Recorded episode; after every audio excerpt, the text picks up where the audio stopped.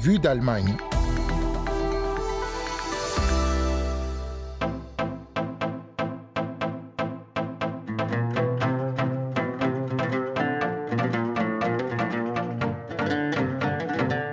Il y aura donc un deuxième tour à la présidentielle turque. Après 20 ans au pouvoir, Recep Tayyip Erdogan, 69 ans, sort vainqueur du premier tour avec 49,5% des voix contre 45% pour son principal rival social-démocrate Kemal Kilic Darodou. Un premier tour où près d'un million et demi de personnes étaient appelées à voter aussi en Allemagne, où vit la plus grande diaspora turque du monde. Communauté qui a encore une fois voté majoritairement pour le président sortant. On analyse cela dans Vue d'Allemagne et on sera sur place en Turquie juste après. Willkommen, soyez les bienvenus.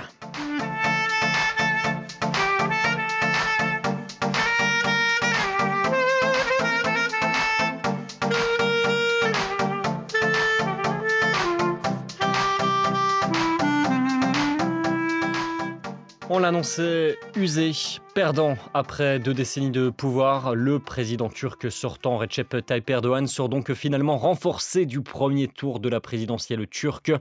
Avec 49,5% des voix, on le disait, il se place en tête pour le second tour devant Kemal Kilic Darodou et devant le troisième candidat, l'ultranationaliste Sinan Ogan, qui arrive avec 5,7% des voix.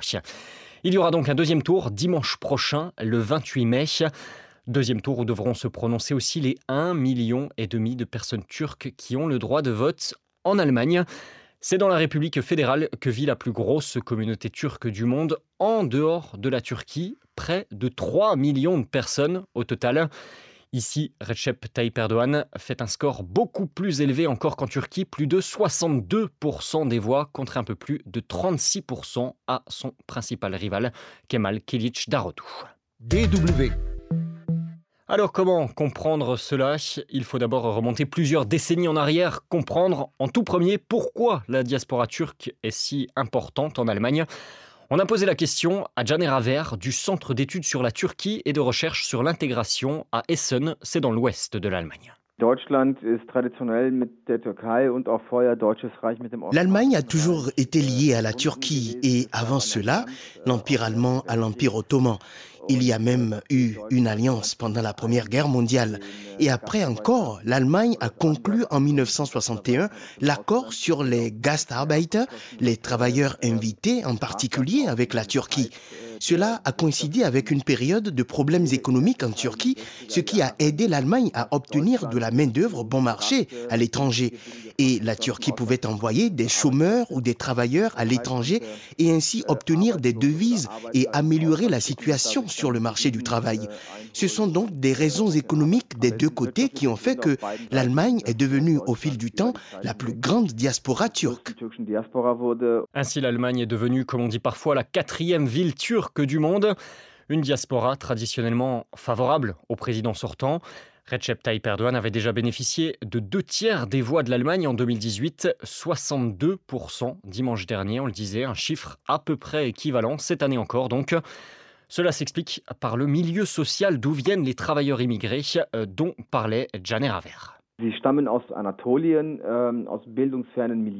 Ils sont originaires d'Anatolie, de milieux peu éduqués, de régions rurales, plutôt conservateurs, traditionnels, orientés vers la religion ou le nationalisme.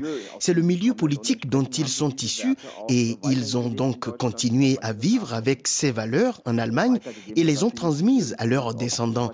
Et puis, d'un point de vue structurel, le gouvernement ou l'AKP a la possibilité, en particulier par le biais des organisations étrangères, des organisations gouvernementales à l'étranger, mais aussi des organisations culturelles, religieuses, des consulats ou encore de ses propres partis, organisations, d'approcher la population en Allemagne, de s'adresser à elle et d'être en dialogue avec elle sur une longue période.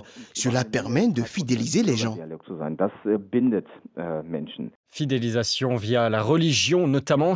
La docteure Inki Ökien Narodabu de l'Institut d'études turques, aussi basé à Essen, explique ce point plus en détail. Il y a plus de 1000 mosquées en Allemagne. C'est là que les sunnites turcs se rencontrent et retrouvent leur identité.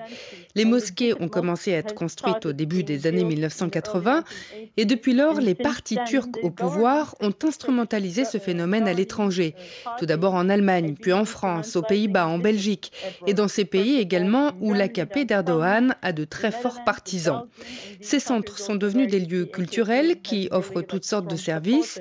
S'il y a un conseil de famille, c'est ici qu'il se trouve. Il est aussi très difficile, par exemple, de trouver un psychothérapeute turc en Allemagne. C'est très rare. Mais quand on y regarde de plus près, on s'aperçoit que ces lieux offrent des conseils psychologiques ou proposent des cours d'allemand. Cela donne de l'espace aux femmes et aux enfants.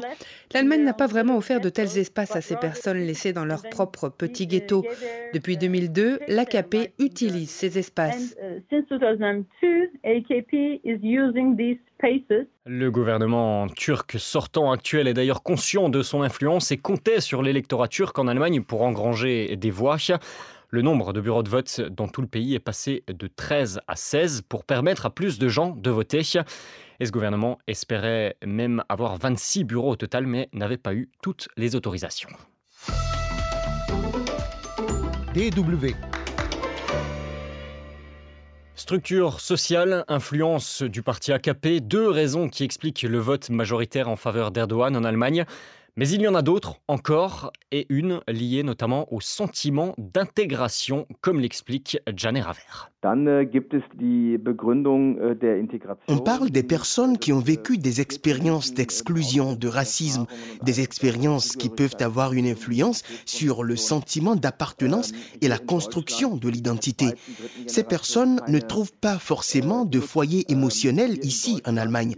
Ce sont souvent les personnes de la deuxième ou troisième génération.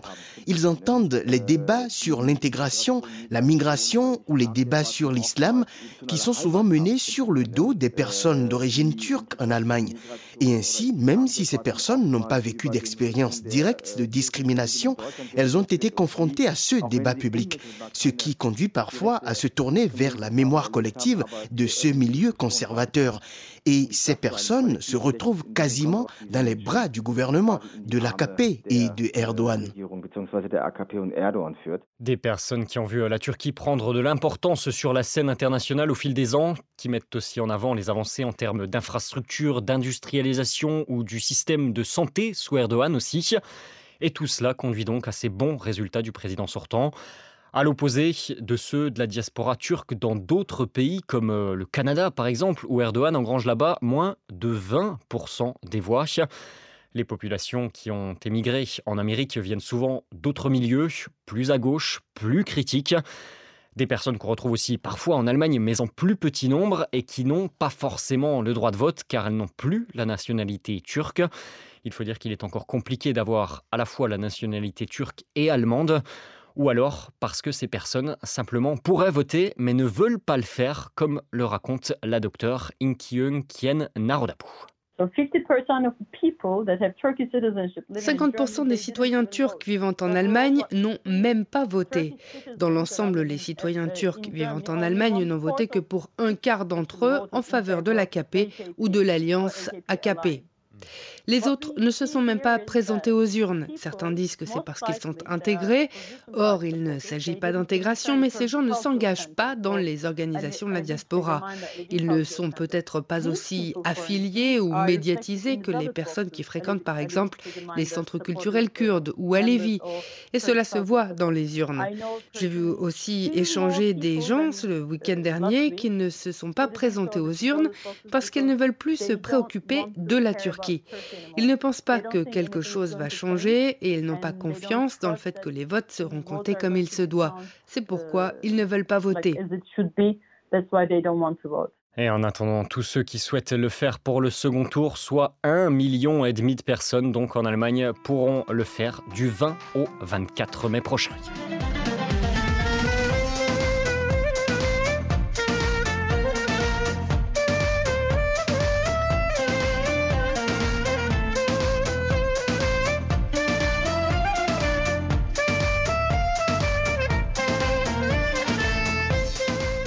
Allez, on continue à parler de la Turquie et on se rend sur place à présent. Comment se prépare l'opposition avant le second tour avec un Recep Tayyip Erdogan en position de force? L'espoir est-il encore permis? À Istanbul, Marie Tillon revient d'abord avec nous sur la longue soirée du premier tour de ces élections générales et sur les conséquences que cela implique pour le second. Les journalistes d'une chaîne de télévision turque retransmise sur écran géant commentent en direct les premières estimations de vote. Au siège du principal parti d'opposition à Istanbul, des visages fermés scrutent le décompte des voix. Il faudra attendre passer minuit pour se rendre à l'évidence. Un second tour aura lieu le 28 mai prochain. Contrairement aux prévisions des instituts de sondage, l'alliance de l'opposition n'a pas réussi à l'emporter dès le premier tour. Guzender, un jeune membre du Parti républicain du peuple, le GEP, semble déçu, mais pas abattu pour autant. À 24 ans, il coordonne la campagne électorale de l'opposition dans les universités stambouliotes. Nous avons de la tristesse et du ressentiment, mais on gagnera au second tour. On va continuer à travailler sans perdre espoir. D'ailleurs, les résultats sont assez serrés et c'est ce qui nous motive encore plus. Comptez sur nous pour poursuivre cette campagne jusqu'au 28 mai. Un peu plus loin, Mehmet Yachar Altunda explique avoir mis de côté sa thèse en sciences politiques pour se concentrer sur les élections. Les vidéos de ce jeune homme font des centaines de milliers de vues sur TikTok. Son but Convaincre sa génération de voter pour l'opposition et lutter contre la désinformation. Il dénonce d'ailleurs le peu de temps d'antenne accordé à la coalition sur les chaînes publiques, seulement 42 minutes contre plus de 60 heures allouées au président Erdogan. Il n'est donc pas prêt à abandonner son combat sur les réseaux sociaux. Je suis inquiet pour mon pays et je dois avouer que je m'attendais à de meilleurs résultats au premier tour. Je pense que cette période sera difficile pour l'opposition. De mon côté, qu'est-ce que je vais faire? Eh bien, je vais continuer à faire des vidéos TikTok pour démontrer à quel point ce serait un désastre si l'Alliance au pouvoir remportait à nouveau ces élections J'expliquerai comment ce régime aux mains d'un seul homme est néfaste et injuste. Je continuerai d'attirer l'attention sur les manipulations et la désinformation faites par le gouvernement. Je prouverai que beaucoup de choses prétendues par le pouvoir sont des mensonges. J'espère pouvoir convaincre le plus de gens possible parce que nous avons besoin d'être unis, surtout face à une élection aussi serrée. Chaque voix compte pour nous. Et donc vous avez encore de l'espoir pour le second tour? Je ne perds pas espoir parce que c'est tout ce qui nous reste. Il faut comprendre que les élections, c'est un combat qu'il faut mener ensemble et jusqu'au bout pour s'opposer à ce pouvoir. Les leaders autoritaires veulent toujours nous faire croire qu'un changement de régime est impossible. Au contraire, il faut absolument lutter contre cette croyance. Et pour ce faire, il faut que l'opposition demeure confiante et pleine d'espoir dans les semaines à venir. Le seul hic, c'est que le candidat de l'opposition a délaissé la scène publique après sa dernière déclaration dans la nuit du 14 mai. Nous allons l'emporter au second tour, a affirmé Kilic Tadorlo. Depuis, très peu de déclarations pour rassurer ses électeurs inquiets, si ce n'est ces quelques mots. Je suis là et vous aussi. Je me battrai jusqu'au bout, je le jure. Le leader de la coalition des six partis tape du poing sur son bureau pour marteler sa présence. Les journaux d'opposition semblent convaincus puisqu'au lendemain des élections, l'un d'eux titrait fièrement Erdogan a perdu. Alors certes, pour la première fois, Erdogan n'a pas gagné dès le premier tour. Mais pour Berk Essen, professeur en sciences politiques à l'université de Sabancı, c'est illusoire de se raccrocher à cette idée. Les résultats se sont avérés être une terrible nouvelle pour l'opposition, car non seulement elle a clairement perdu la majorité parlementaire au profit de l'alliance au pouvoir, mais en plus, Erdogan a été à deux doigts de remporter la présidence. Il est très probable qu'au second tour, il l'emporte avec une marge beaucoup plus importante. Il s'agit bien sûr d'une nouvelle surprenante, car l'opposition avait un candidat commun qui semblait bénéficier d'un soutien important. Étonnamment, cette victoire électorale intervient dans un contexte de grandes difficultés économiques pour la Turquie, auquel s'ajoute l'incompétence du gouvernement après les tremblements de terre. C'est une victoire impressionnante pour le président Erdogan. On comprend à présent à quel point c'est un véritable dirigeant populaire. Le chercheur est donc loin d'être optimiste pour l'issue du second tour. Concernant la campagne jusqu'au 28 mai, je pense que l'opposition est déjà divisée. Tout le monde se rejette la faute concernant cette défaite électorale. Ce sera très très difficile pour Kilij Daroglu de gagner parce que les électeurs de l'opposition sont démoralisés et que Kilij Daroglu n'est pas vraiment présent. Il aura du mal à mobiliser à nouveau sa base électorale. Quant au troisième candidat, Sinan Owan, il bénéficie du soutien des nationalistes. et n'est pas vraiment un politicien très proche du principal parti d'opposition, le CHP. Il sera donc très difficile pour Kilij Daroglu de conclure un accord avec lui pour récupérer ses voix électorales. D'ici le scrutin du 28 mai, il faudra donc suivre les négociations avec l'ultranationaliste Sinan Owan. On peut déjà parier sur un renforcement du discours à droite dans les deux camps pour récupérer ses voix. Il reste aussi à voir si l'opposition arrivera à regalvaniser une partie de son électorat fortement déçu. Marie Thion à Istanbul pour la Deutsche Welle. Et cette présidentielle en Turquie, on en reparlera évidemment sur notre antenne. En attendant, Vue d'Allemagne se termine pour aujourd'hui. Merci d'avoir été avec nous. Prochain numéro la semaine prochaine avec Anne Le Touzé. Moi je vous dis bisbald, à très bientôt. Tchuss